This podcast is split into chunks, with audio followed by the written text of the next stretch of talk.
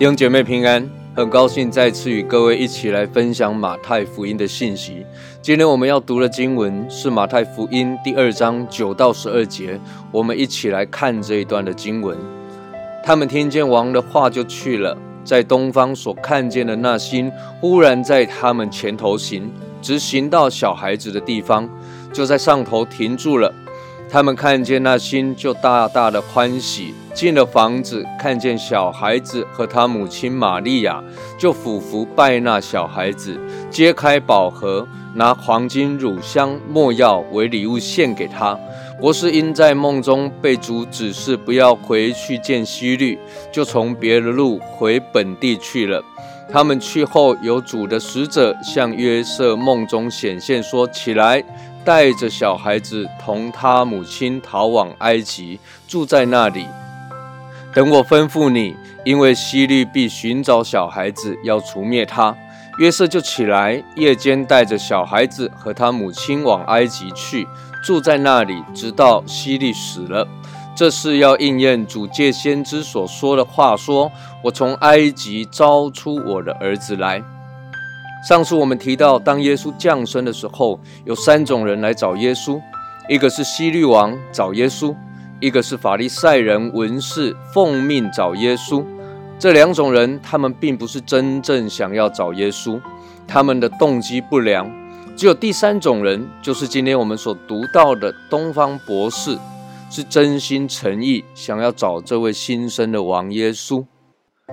不过，找耶稣这件事情已经在耶路撒冷造成了轰动，肯定有很多人知道那称为弥赛亚的耶稣即将要诞生。他来是要做犹太人的王。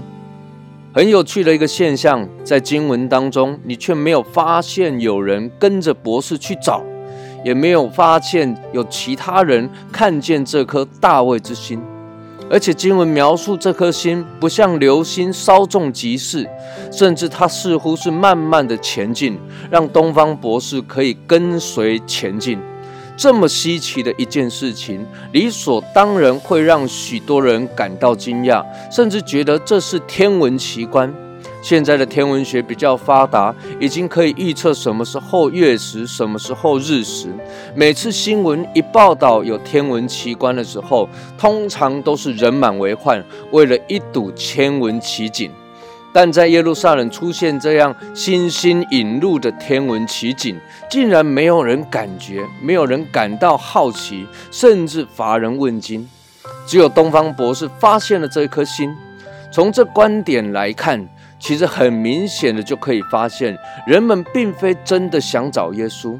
诗篇五十三篇二到三节，大卫讲神从天上垂看世人，看有没有明白的，有没有寻求的。他们个人都退后，一同变为污秽，并没有行善的，连一个也没有。没有人找神，没有人想寻找耶稣。神在天上观看，甚至一个都没有。就算神用天上的异象、星星引路来显明给犹太人看，吸引他们来找耶稣，耶稣仍然乏人问津。但是相反的，东方博士走了大老远的路来找神，难怪耶稣会说，当审判的时候，南方的女王要起来定这世代的罪。我想，连东方博士也要来定这世人的罪。东方博士找到了耶稣，他们拿了礼物来献给耶稣。黄金代表着君王，乳香代表了馨香的祭，墨药是献给死人的。这是比较有意思的一个礼物。